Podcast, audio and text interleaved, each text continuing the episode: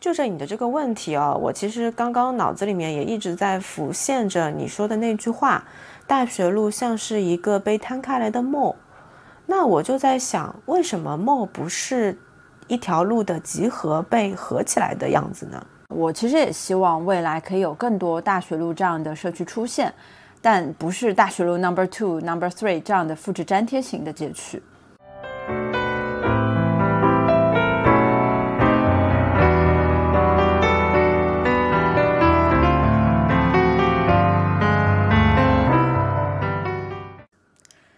听众朋友们，大家好，欢迎来到新一期的城市有意思，我是丁猫，我是瑞秋。啊，今天这一期节目呢有点特别，因为前几期都是有嘉宾一起，但这一期只有我们两个人，因为我们两个人一直都很想聊一个话题，就是城市街区。对，而且我俩还特别有默契哈。一说到要聊哪一条路的时候，我们两个好像就是很不约而同的就会选择了一条距离市中心大概有二十公里之外的一条路，就是大学路。嗯，其实这条路呢，如果放在现在大肆流行的这个 City Walk 话题里面的话，它的讨论度不算特别高的，而且我们都觉得。就是无论从它的形成到今天的整个社区的氛围，还有跟着这条街区一起长大的人，都是很值得聊的点。而且它可以作为一个很重要的城市商业街区或者呃社区商业的一个很重要的案例。其实大学路啊，我不知道听众朋友们知不知道，就这条路它不只是行政道路，它和大部分的城市干道不太一样的是。它其实，在二十年前啊，那个时候是由政府和开发商，就是瑞安这家公司一起规划出来的。所以它在以后的未来的每一步的走向，其实都不是自己长出来，而是有一个这样的一个商业公公司一直在后面做规划、做调控。所以这也是它比较独特的一个地方。嗯，可能大家知道瑞秋是杨浦人，我们聊到大学路，肯定就是很多人会很好奇瑞秋。这个人他和呃大学路的情感连接是不是比较深厚？那要不你自己来交代一下吧。哎呀，什么说我个人跟这条路的情感连接，这个好像有点太大了。但是如果从这一个点往外去延伸的话，我记得我们有一期是跟陈基播客串台的那一期，我有交代，呃，我从小是在杨浦出生，所以其实大学路它几乎是陪伴我成长的一条路。而且他还不是从小，就大概是在我十八岁成人之后，他就出现了，而且就是陪伴了我从大学到以后不断的长大的这个过程。所以其实我对他的一个发展，我会很清晰在我的记忆里面。所以我有时候会一直和我的朋友们说，大学路这条路可能就像是我们八零杨浦区八零九零后一代人去看世界的一个小窗口。然后，因为我现在的工作都是做商业观察、商业分析嘛，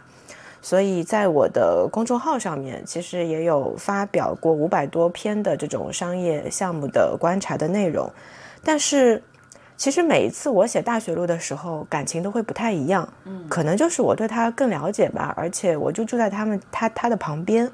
所以这一期节目我自己也很感兴趣。也利用这一次机会，去花了很多的时间，对他进行了重新的了解和梳理。如果接下来跟能能够借着这个节目跟大家去介绍杨浦的这条街区，它是什么样子的，或许也能向听众朋友们展现另外一种杨浦的面相。嗯，对对对，刚刚你有说到一个点嘛，就是他陪伴你成长，你能大概回忆一下，就是大概是哪一年的时候就已经出现了呢？嗯，我们翻资料的时候是说瑞安拿到这块地是在零三，差不多零三年的时候嘛。但是我当时作为居民的时候，对它有印象，可能还是零六年到零八年。而且当时其实没有商业的。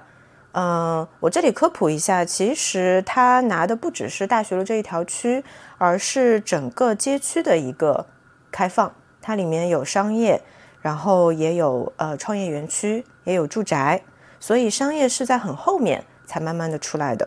那在商业之前那块地方是什么？大概跟我们描绘一下呢？哦，我完全没有概念，因为我们几乎不会往那块地方去走。它就像是一个荒芜的飞地一样，而且也没有太多的公交线路往那边走。其实这条路的南边就是五角场，这个是对于杨浦来说是比较中心的一个地方。但是呢，那个时候的五角场它也不像现在你看到的那么发达，所以其实当时五角场的这个开发和大学路的开发它是一起的，而且是先有了五角场的开发。慢慢的在往那边去延伸，所以这慢慢的形成新今天我们看到的五角场加创智天地的这样子的商区的氛围。然后呢，它为什么要叫大学路呢？是因为它旁边有两所非常著名的高校，复旦跟财大。然后这两个高校是在现在大学路的西边，另外一边靠近淞沪路这一边，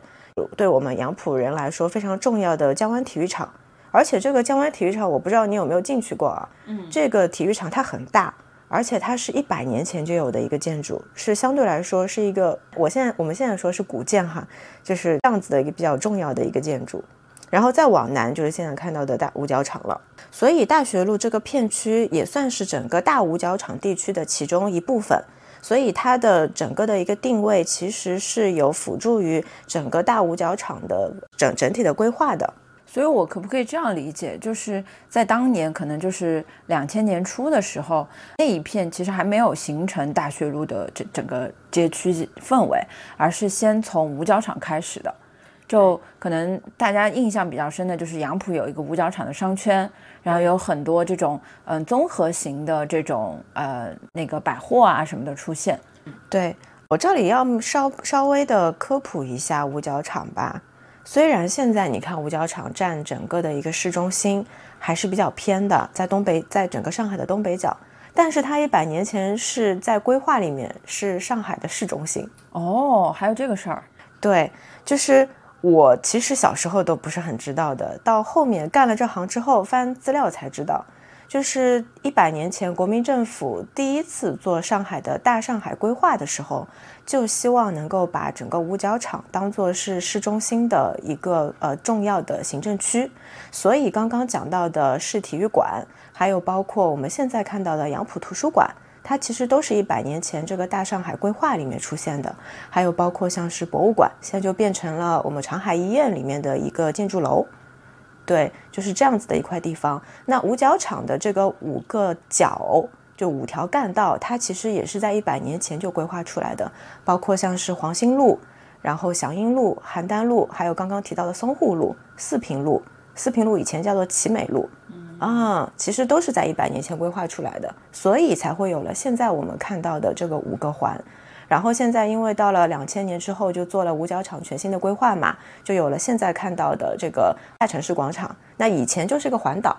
但是在我小时候，其实那一边的商业没有那么多，对于我们来说，它就是一个交通干道。那我们什么时候会去到五角场呢？就是我要去市中心的时候，要特地去五角场，在那边换一条公交车，还是作为交通枢纽的。这个主要干道，对我还记得每一次去那边，我都要换五十五路。这条这条线路是专门从四平路出发，然后一路开一路开，就到了外滩。哦，那说明这个规划其实还是挺前沿的。我在想一个点啊，就是会不会是因为当时关于五角场整个杨浦片区的这个规划，加上有两所高校嘛，著名的高校，然后教育资源比较集中，所以杨浦区的人口密度会比较大。嗯，好像也不是完全因为这一点。其实那个大上海规划在三七年的抗日战争爆发之后就终止了，所以它其实就只是把相应的建筑给做造出来，并没有做后续的整体的长期的规划。那另外一边呢，其实在当时的时候，杨浦它还有一个特点，就是它会靠近黄浦江那一带，就是杨树浦路，那那一块其实是是有很多工厂的。所以有了那么多工厂之后，就会有很多外乡的移民，然后慢慢的扎住进来，所以就会是有更多的这种呃工人的一个形成。所以我们小时候会有很多家庭叫做双职工家庭，其实都是在工厂里面工人新村。对，有很多工人新村，就像现在普陀区也有这样子的一个感觉。但是呢，商业消费在我小时候九零年代的时候，其实并没有那么发达。那我那我知道，就是嗯，差不多整个大学路规划是从两千零二年开始的嘛。嗯，我记得两千年左右，上海确实有了好几个比较有代表性的商业，像人民广场啦，像新天地啦什么的。嗯嗯，那个时候的上海。嗯，大概商业界面是个什么样的情况啊？其实现代性的这种购物中心，差不多就在零一年之后开始慢慢有的。你刚刚讲到新天地，它恰好是在二零零一年开业的，嗯啊，然后在零三年人民广场的来福士就开业了，所以在当时。就慢慢的会有购物中心这个概念。那在这之这之前，大家的这个购物的去处会比较单一，就是为人民广场和南京路步行街作为整个市中心的唯一的消费商圈。然后在这之后的后面的二十年，慢慢就出来了现在的多商圈的一个形成，也有城市副中心这种说法了。对，那你刚刚讲到的城市副中心五角场，就是一个很重要的一个城市副中心。对我有我有看资料嘛，创世天地它整个开发就是在大学路那个片区，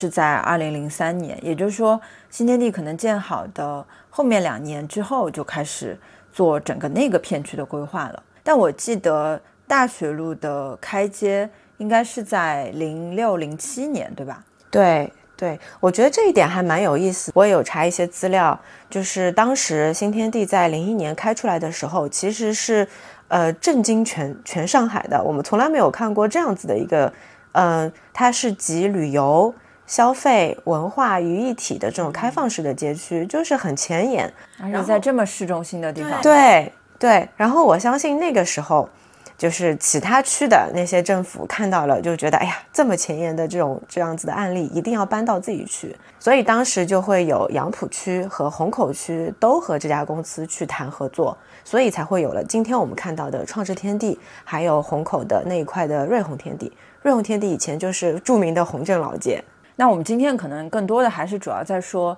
就是创智天地大学路这一片哈。如果是这样子去看的话。其实大学路的整个的街区的界面和新天地还是有一点像的，它几乎是没有那种盒子墨的，它的主要的这个商业的形成还是在呃马路上，就像新天地它也是街区的，街区，对对。虽然很多人都不晓得，其实这两个地方的开发和运营都是一家公司做的，但是如果把它们放在一起，会发现哦，这个界面还是蛮像的，还是有蛮多相似性。对，只不过现在新天地看起来会更加的时髦，它的客单价会更高。那大学路它会更加的 local，更社区，对，它的客单价也更加低一点。说到这里，其实我一直。嗯，有个很强的好奇哈，你说这个新天地它是基于那个石库门来做的这种开放式街区，那大学路它是一个完全新造的一块地方。嗯，其实如果是按照我们今天看到的大部分的这种新区的开发，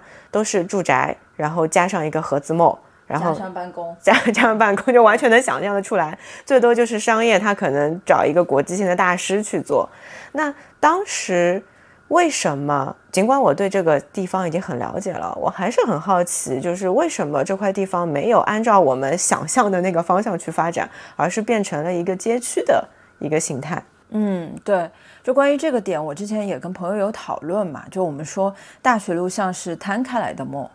嗯。然后我我在查资料的时候也有看到，就整个创世天地的开发是二零零三年，然后嗯，当。当杨浦区政府找到瑞安想要做这这个片区规划的时候，一开始瑞安就想过不要做盒子梦，不要做综合体啊。那个时候也找了一些对标的案例，去看了一下国外的案例啊。有一个地方是 Stanford University Avenue，其实就是在斯坦福大学旁边的这个商业街，它也是一样，就是大学城旁边有一些创新创业这样的企业，类似于像 Google 啦、PayPal 啦，然后。嗯，还有做科技类的一些公司，然后因为为了要服务这些受众嘛，就不管是学生还是说刚刚出来创业的这些年轻人，所以他们整体街区的这个商业的商业的业态也会比较年轻态，有咖啡、甜品，包括一些简餐，就会让大家很 chill 的，你就直接在街区里面去消费和交谈了。对，说到这一点，我就很有画面感。我当时看到杨浦区有。有一个这样子的地方，开始有这种街角咖啡馆出来哦。当时候还有那个，你知道，你知道有一个咖啡馆叫什么？雕刻时光。哦，天哪，好古早。它就是开在现在那个人生一串的那那那个位置。对对对，街角咖啡馆，这个确实是那几年好像大家会谈论的。但是你那个时候你住的这个地方其实没有那么在市中心的。然后你觉得你的社区就是一个非常 local 的一个社区，然后就突然就发现哇，这么有国际化的这个景象就在家门口出现了，还是蛮骄傲的。对对对，刚刚刚刚有说到 Stanford University 嘛，所以其实大学路也参考了一下国外的这个案例，然后再加上本来大学路有的这个教育资源，刚刚也提到的好几所高校，包括嗯再稍微远一点还有同济大学，所以当时创天地先做办公的时候。就会先招一批就是这种创新创业的企业进来，包括像甲骨文啦、德勤啦什么的。对我就还记得德勤那个 logo，巨大 logo 就是朝着淞沪的那一块，就有一种快来吧，大家毕业了，快加入我们公司的这种感觉。啊，的确是的，的确是的。你说到这一点，我又很有画面感了。就是当有一天我我坐公交车。经过淞沪路这一边的时候，突然发现德勤跟甲骨文的 logo 上墙了，在这里，然后开始发现这里有园，有一个这么先进的园区，我顿时对这里就充满了想象，就觉得我大学毕业之后一定要在这里上班。哦，虽然后面还是没有。那看来他们目的达到了呀，就是吸引这些年轻人。对对，然后他们还干了一件事，你知道是什么吧？就当时我们上海。还是很时髦的，有一个外语频道，叫做 ICS 啊啊，看过那个台，然后那个台里面会有一些很原创的那些小小短剧，嗯，我还记得有一个专门做白领情景剧的一部短剧，那个地点就是放在创智天地的。所以你看，我一个杨浦人，每天坐公交车会经过那个地方，回家电视里面 又看到这个短剧，又是在创智天地这块地方，我就会对这里充满着想象。我就觉得，哦，可能未来对于我们年轻人来说，就业不一定在陆家嘴啊，在这样子这种创新的园区，它也是一个很好的一个职业路径。嗯，完全真的是打开了我们对未来的一个发展的。想象的一个地方，因为后面啊，我就顺着你的话讲了哈，因为激起了我的很不不同阶段的回忆，就是刚刚有讲到创新创业这条线，我觉得这块对于整个创世天地来说还是挺重要的。嗯，我后面在参加工作了之后，就会因为一些工作的关系，一直来到大学路。当时是在一二一三年的时候吧，这个时候其实整个大学路的商业界面慢慢出来了，然后。东边的这个创智天地的广场，它入驻的企业也越也越来越多。然后呢，大学路背后的入驻的居民也慢慢多起来了。整个在一二一三年的创智天地园区和大学路的氛围是还不错的。到后面因为一些工作的关系，会去到一家在大学路的旁边有一条辅路，叫做永嘉路的，里面有一个独栋式的建筑。那栋那栋建筑当时有一个很重要的一个机构，叫做 IPO Club。这个企业是做什么的呢？你听它的名字就知道了。IPO Club 是专门扶持那些中小企业去不断的去融资而而做成的一个孵化型的空间。这个空间它其实每天都有一到三场活动，所以你想想看，当时在大学路整个氛围，创新创业的氛围是非常浓厚的。几乎每天都有一到三个创新机构的路演在这里发生。街角咖啡馆很流行嘛，所以每个咖啡馆里面都会有人在里面谈项目，就有一点像是我们去到北京的中关村那边就会有一个车库咖啡。嗯嗯，那大学路当时的感觉就和北京中关村有一点感觉，而且那几年刚好也是创业热潮吧。对，就是年轻人都想搞点啥。对，都想要自己做点什么项目，可能正好大学的那一块就自然而而然的就形成了这样的创新创业的一个氛围。是的，而且当时因为政府它也在大力的推动这整个年轻人创业这件事情嘛，那只不过因为后面这一条线就慢慢淡出了，所以创新创业的这个氛围就没有了，然后那家 IPO Club 也关闭了。但是呢。这条路并没有因为创新创业这一条线消失了而慢慢的淡下去，反而商业这一条线就慢慢的出来了，包括那个主路上面的那些商铺，以及楼上的那些商铺。哎，丁宝，我记得你第一次来上海的时候，应该是一六一七年的时候吧？你是什么时候来到大学路的呀？对我还回忆了一下，我是一六年正式搬来上海的嘛，然后一七年的春天就去了大学路。嗯，我还记得，就是那个时候去大学路，还为了要去找一家店，那家店叫知音生活馆。哦，应该我我我相信有很多年轻的朋友可能也去过这家店，虽然它现在已经不在那个位置了。哦啊，事情就连起来了。刚刚说的那个关掉的 IPO Club 的后面承接这个店铺的就是知音。对我我我还记得我当时从地铁站下来之后嘛。就从交联体育场出来之后，然后就沿着大学路走了一段，然后去找的那条小马路。那在走上大学路整个主街的时候，会觉得，哎，还挺安静的，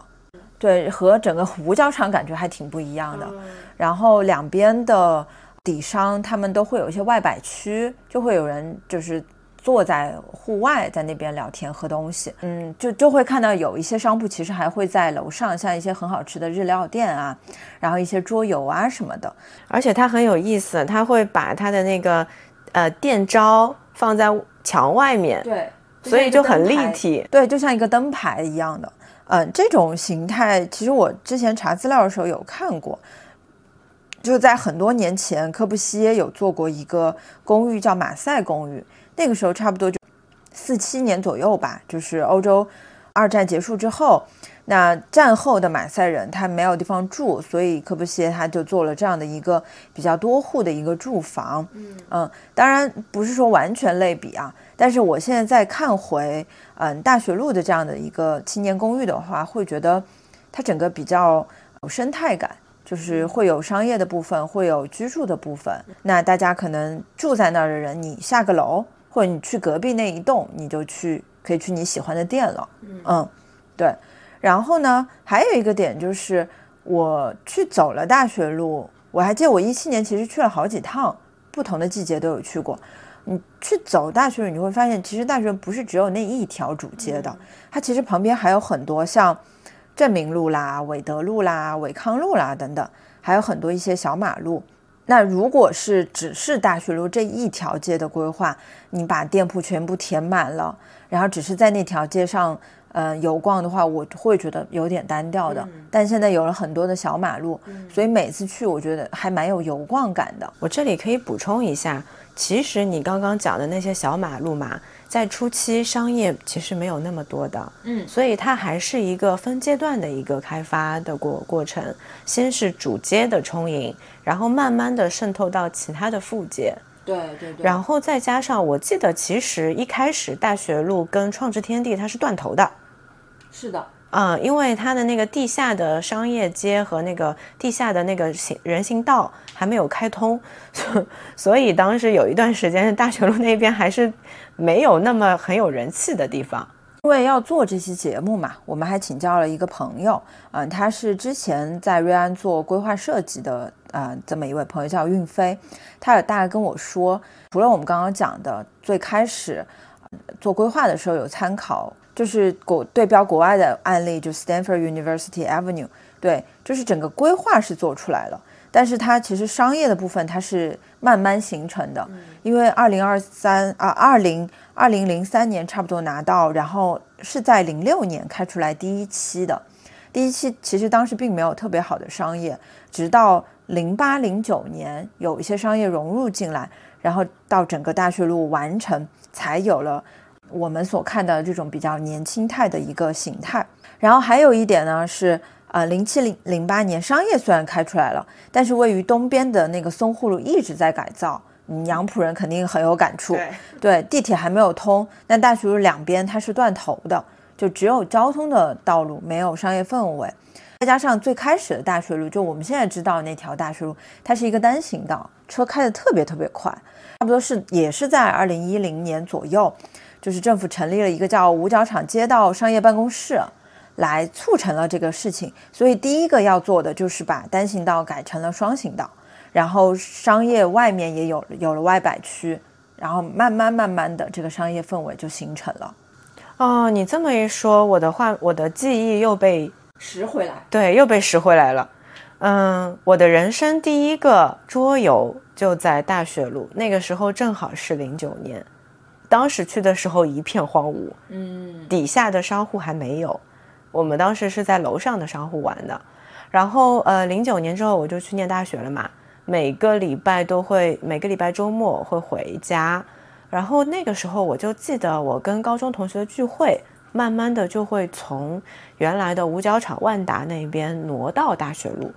就每一次去，你都会发现那块地方它是有在慢慢的调整和更新的，然后慢慢会有更多有意思的小商店进来，和和咖啡馆、餐馆进来，你你就会发现人开始变多了，那边的氛围也变得好了。然后再来就是，我觉得交通的疏通是很重要的。以前我们去到大学路的时候，最最害怕什么时候？就是夏天和冬天。哦，因因为光秃秃的。对，因为你那个地铁下来之后，你一定要在上面走个一公里，还要过个桥才能到大学路。但现在后面到，呃，后面地下商业街开了之后，你就直接可以从地下商业街穿到大学路。这个是对于整个大学路的商业氛围起了很大的推动的作用的。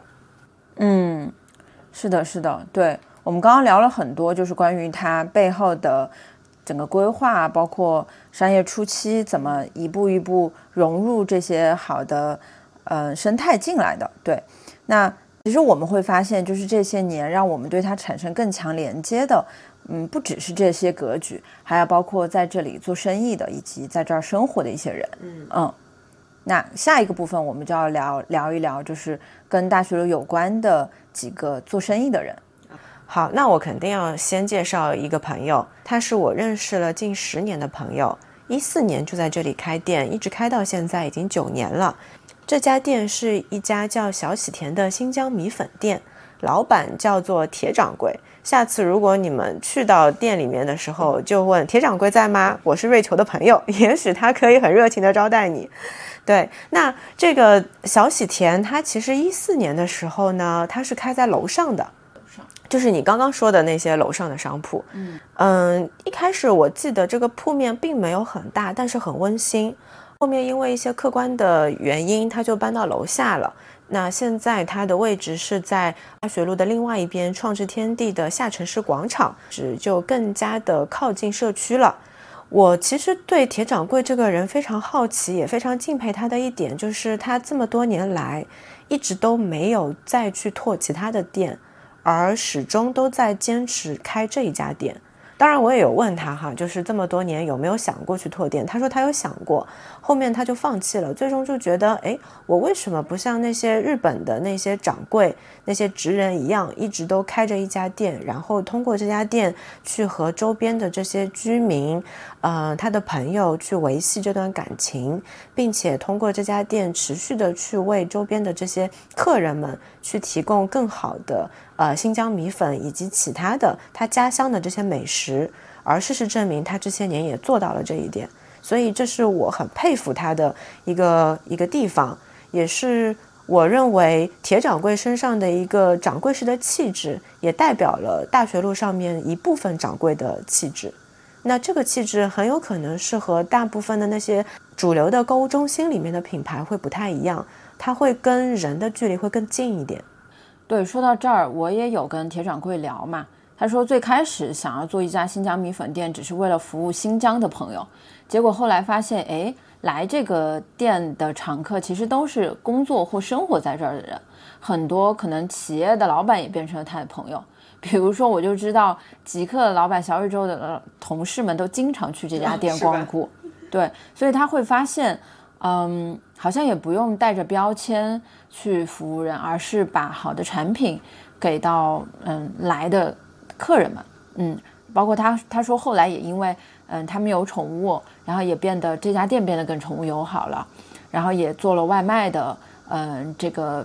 产品分类。对，以前他就说完全不做外卖的。是，然后他定期会挑一些新疆家乡那边的好的水果。来过来进行分销，嗯，对，这家店可能生活在那儿的人，一只要提到大学路小喜田，就会觉得啊，它真的是一个存在于社区的这么一家小店。嗯对它的一个共同记忆。嗯，刚刚我们有说到大学路上的掌柜和在商场里开店的人很不一样，这就是我们所谓的大学路掌柜的气质。那说到这儿呢，我还想跟大家分享另外一家店，就是其实刚刚有提到的，曾经在这里开店，虽然后面又离开的，嗯，知音，对，它是一个嗯国内的设计师家居品牌。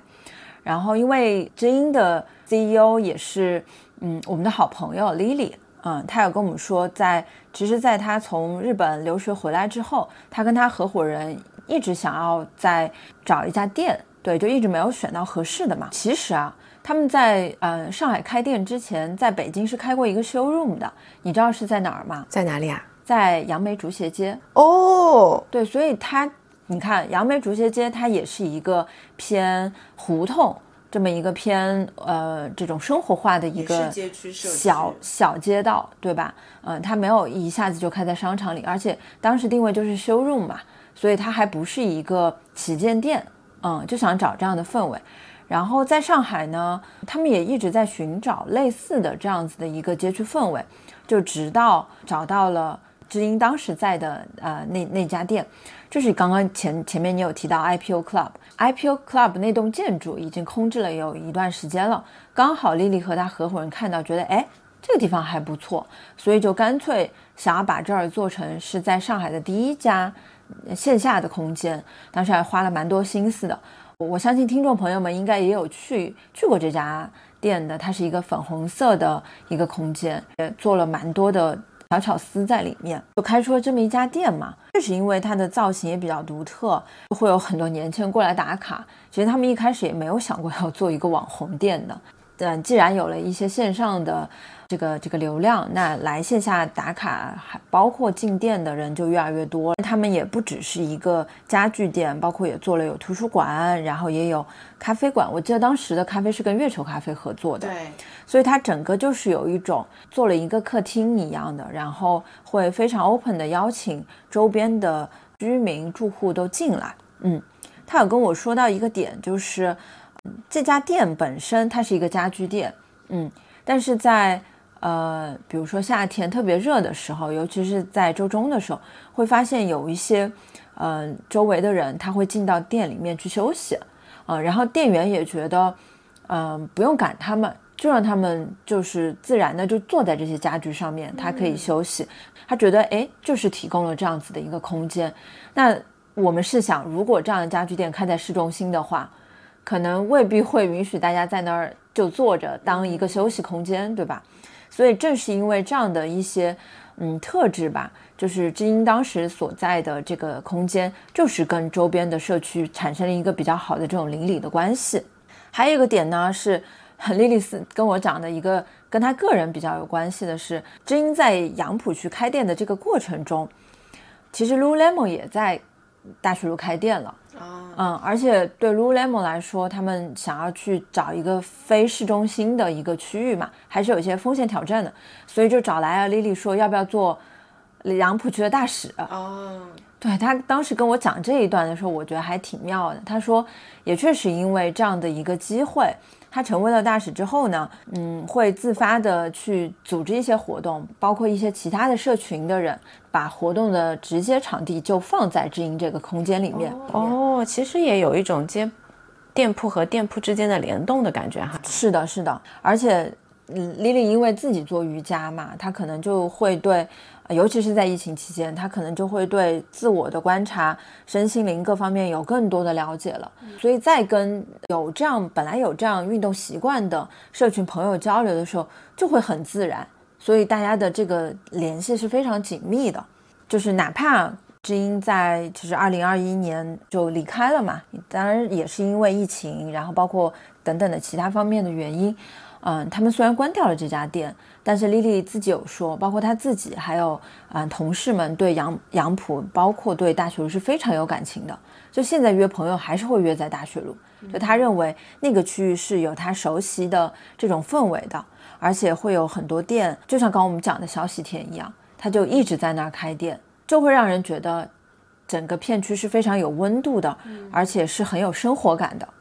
呃，因为这期播客嘛，我跟 Lily 还打了一通电话，因为我们俩都刚从日本回来，都很久没有去日本了，然后在东京就逛得有点无法自拔。就我们都其实挺喜欢像下北泽呀、吉祥寺啊、像目目黑这样区域，然后我们就在想，为什么上海没有类似的区域？而且这种百年老店好像在国内就是很难存在的。嗯，这也就是为什么我们回到自己生活的城市，我们非常希望，嗯，自己生活的街区有这样子的充满生活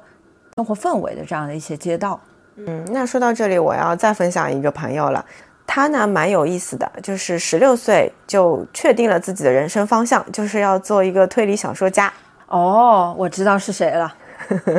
对他就是石晨，也是现在国内比较有名的一个青年的推理小说家。那他蛮有意思的，他其实不只是做推理小说，同时在二零年的时候就在南昌路开过一家推理小说的书店，叫做孤岛书店。然后后面也是因为一些客观的原因哈，就把那家店关掉了。后面呢，大学路的招商的同事找到他了，问他要不要来大学路开店。然后他这个时候就开始自曝了，说：“哎，其实我是个杨浦人。”后面我跟他聊的时候，我才发现，哦，我跟他是住在一个街道里面的，这么巧，对，就很有趣。可能我们还有很多共同认识的朋友啊什么的。当那个大学路的招商的同事找到他，让邀请他到大学路开店的时候，他又觉得还还挺好的。一方面离家又比较近，然后另外一方面呢，他其实对大学路也有一定的感情，因为都是杨浦人嘛，也大概知道那里会是什么样子的这个这个顾客人。于是就是他也没有多想，就把店开在了现在的大学路旁边的辅路伟德路上面。哎，这条这个韦德路这里也可以说一下哈，现在是不止石城的这一家迷云馆，它其实已经慢慢的形成了一个书店街区的小氛围了。除了迷云馆之外，还有像是那个月月书店，然后还有一家店就是复旦旧书店，复旦旧书店也是之前。在复旦那一边关掉了之后，被大学路的同事邀请过来开店了，就是这样子形成了一个现在的这个文化书店的这个氛围，我觉得还挺好的。那再说回迷云馆这一家店，其实你走进去会发现它的布置很简单，一个两层一个独栋的一个街铺，被石城隔成了两层楼，下面一层就是买的是那些呃国外的。本格派的很传统本格派的那些推理小说家的书，然后再往上的二层就是卖的是大部分是国内的推理小说家，所以其实他开这家店呢，他说他肯定是不赚钱的，为什么要开呢？就有一个夙愿吧，希望这里可以变成全国推理小说的一个集中点。能够让更多的人知道国内的推理小说现在的发展阶段，所以其实石琛这个人也很有趣。如果你跟他坐下来好好聊，他可以跟你聊一个下午，关于那个推理小说的这个发展历程，以及他自己的一个创作的东西。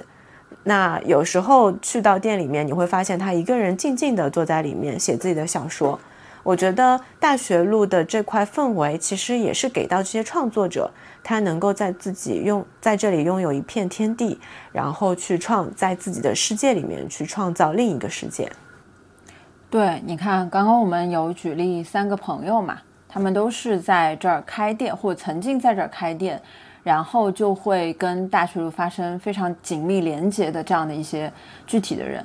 那我们再看向大学路。虽然这个街区它是开发商主导运营的，但是这个街区特别容易看到人，嗯，对，而且能看到人和人之间的关系。它也不是在时髦的梧桐区里面看到，好像大家都是因为打卡而蜂拥而至的那个那个画面。那我想，这个也就是久而久之，大家愿意经常来到大学路或者来这边生活的一个很重要的原因吧。我每一次去大学路的时候，我的心态是非常放松的。就是不管我今天的穿着打扮是什么样子的，我会很自然而然的去踏到这块街区，很顺理成章的和几个我认识的店主打个招呼，在他的店里面坐一坐，聊一聊他们这两天的生意情况，看看他们最近在忙什么，就有一种邻居朋友的那种感觉。然后你会发现。几乎每一个踏进店里面的客人，他也是很轻松的那个状态，并不会刻意的去显示自己是谁，或者是想要去 show off 什么东西。在市中心看到的就是完全不一样。对，就是很呃亲民的社区感。这个也是我们觉得大学路这块地方非常的独特的一个地方吧。对，这也是我们觉得大学打动我们的点，因为它足够的多样性，它也有很多多变性，以及它有这种社区的邻里性嘛。对，还有一个，嗯，我觉得它是可生长的。嗯，就像刚刚说的，它从一条街区这样子的开发，慢慢的延伸到其他的副街区，慢慢的去把周边的学校的人、办公的人，还有住宅的人，以及在旁边的那些更加 local 的居民，都融入到这一块地方，形成更大的一个 community。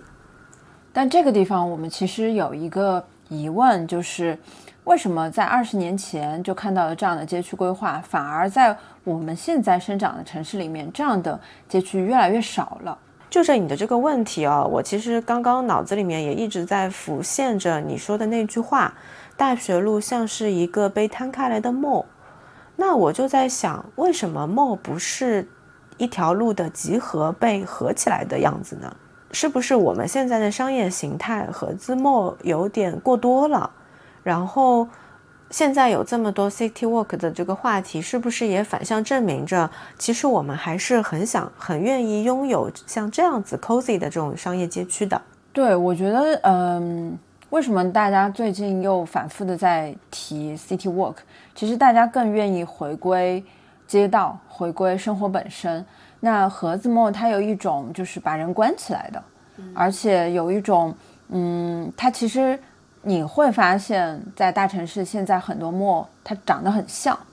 它从建筑外立面，包括里面的店，嗯，包括它可能里面就是工区的一些设置什么的，你就会觉得，哎，这个墨和那个墨它是很像的，但是街区就有它独特的这种不同性在里面。但是话说回来，我一直是觉得墨有它存在的必要性和合理性的，因为从城市开发的这种角度。嗯，盒子墨能体现出它的效率，而且它更集中管理。其实从后期运营的角度来讲，可能它会更便于管理的。嗯，然后也因为你看现在天气这么极端，对吧？最热和最冷的时候，你是非常需要在室内的。是，而且就是一个比较综合型的大的这样的梦，你可以在里面游逛很久。如果它又和地铁连通的话，那你整个人都是在室内，你不会在外面。去经历这种暴晒、暴雨或者严寒的天气，我们既需要有这样的比较综合性的这种盒子 mall，然后也需要开放式的街区。我觉得两者都需要在在一个大城市里面，嗯，但做规划或者说做商业运营的是要在这两者之间去找一个平衡。说到这儿的话，我还是想要 Q 一下运飞，就是之前在瑞安做前期规划的这位朋友，他有跟我科普说。嗯，当时其实，在两千零二年左右，中国规划体系还是在一个建立的阶段，所以刚开始嘛，就是规矩也没有那么多，土地出让它是可以一大片出让的，但这个时候它也允许有一些野生力量的发发展。说到野生力量，其实它就有有好有坏，它是它是双面的嘛，嗯。然后后来就是城市规划越来越细致和严格，然后政府的把控都做到了非常细致，才能出出让。一方面呢，的确是对这种建设管理有好处，嗯，更嗯更有效率的这种管理方式。但另外一方面，它留给开发商可以发挥的空间就变少了，所以才就是我们看到目前的这种 land use 再也没有像二十年前这么的开放自由。嗯。所以我觉得大学路这块区域能到今天的发展成今天这个样子是一种幸运，就是因为当时整个的政策相对来说会比较开放，才会有了这个这样子街区的呈现。那经过了时间的一个推移，它慢慢的成为一个我们今天看到的相对比较成熟又比较有活力的一个街区样本。对，嗯，我我觉得目前出现这么多的大量的综合体。大家又回归到街区，嗯，就是其实会发现，嗯，现代人其实非常需要有这种在街区漫步的这种感觉的，啊。那说到这儿的话，我其实想要举两个国外的例子，一个就是嗯，在日本东京的街道下北泽，因为刚刚才去过东京嘛，就是这个体感还是非常强烈的。首先跟大家，首先跟大家说一下，下北泽其实离涩谷不远，嗯，它是在一个叫世田谷区的这么一个小镇。其实，在七十年代，就是这个片区已经东京次文化的一个孕育之地了，啊，最开始因为有东宝艺人在这儿开设了本多剧院，然后后面慢慢有了一些 live house 啊等等，就光 live house 都有五十多个。然后早一些早期的音乐人啊、艺人啊、创意工作者就会搬到这这个街区来，所以整个下北泽早年间也被称作是这种音乐之街。嗯，然后后面呢，就是在下北泽一番街就开始有了很多的古董店啦、服饰店啦、杂货店啦、文具店，因为杂货这个形态大家知道，就是确实是日本是非常盛行的。嗯。然后也在零五年左右，他开始开设了一些画廊，就会扶持一些新新兴的一些艺术家。再到后来，就是有小田急这样的开发商介入改造，他就去把整个呃一点七公里长的这么一个街区，它就分布式运营，就有了像地铁车站外的这样一个综合的设施，然后也有像 Bonus Track、像 Reload 这样的比较符合现代年轻人审美的。这样的一种嗯买手店的类型，它也有咖啡店、书店、小商店等等，甚至你在走走上这个街道的时候，你会发现，哎，很多地方你都可以很轻松的坐下来，你甚至不用消费，但是它就是为你提供了很多这样的可以用作休憩的公共设施，所以。其实会看到，目前越来越多、越来越多的东京年轻人，他愿意搬到像下北泽或者是吉祥街这样的街道。它没有像新宿涩谷银座这么的繁华，这么的商业集中，但它也有你能够消费的这种文化场景。那看东京的城市界面，就是它既有这种非常现代性的盒子，然后也有松弛的街区的画面。而这些街区其实也是被商业地产方在运营着。嗯，那这几年我身边还是有很多原来是住在市中心的朋友，这几年因为工作，比如说刚刚说的小宇宙、极客、B 站的这些工作的年轻人，会慢慢的搬到杨浦。他们给到我的反馈是，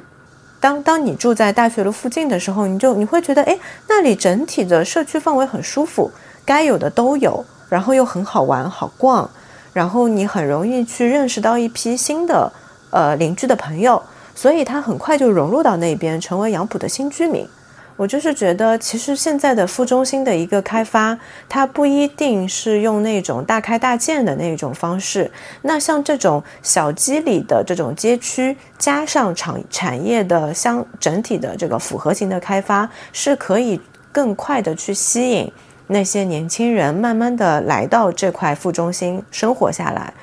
其实大学路，我们今天聊的是一个商业的，从商业的板块去讲。但是往更整个往整个片区的一个规划来看，它其实是非常合理的。用而时间证明了，现在已经有很多年轻人开始往这块地方去迁移、去居住和生活。所以其实我还是很。很期待能够看到接下来，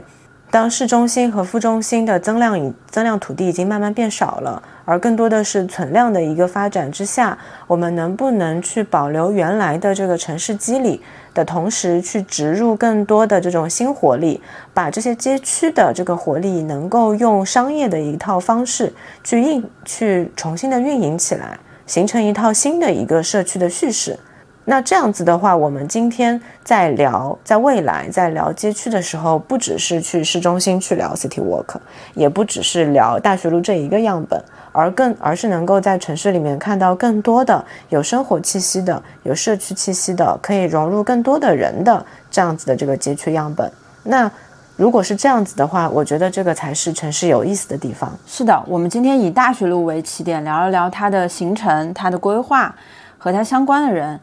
你就会发现它其实不只是一个城市道路，而是一个非常鲜活的生活区域。也是因为有了二十年的生长，才有了今天我们看到的样子。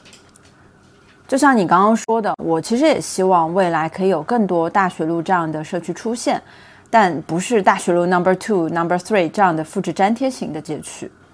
嗯，我觉得城市规划是需要有时间和耐心的，也是需要对地方有足够的尊重。那希望二十年以后或者三十年，呃，如果我们都还在聊街区的话，不要只是大学路这样一个案例，而是有更多丰富的案例出现。感谢你们收听到这里，这也是我和瑞秋第一次尝试没有请嘉宾，我们自己聊喜欢的城市话题。如果你们对这期节目有共鸣，或者你想听我们聊聊哪些与城市商业及生活有关的话题，也欢迎在评论区给我们留言。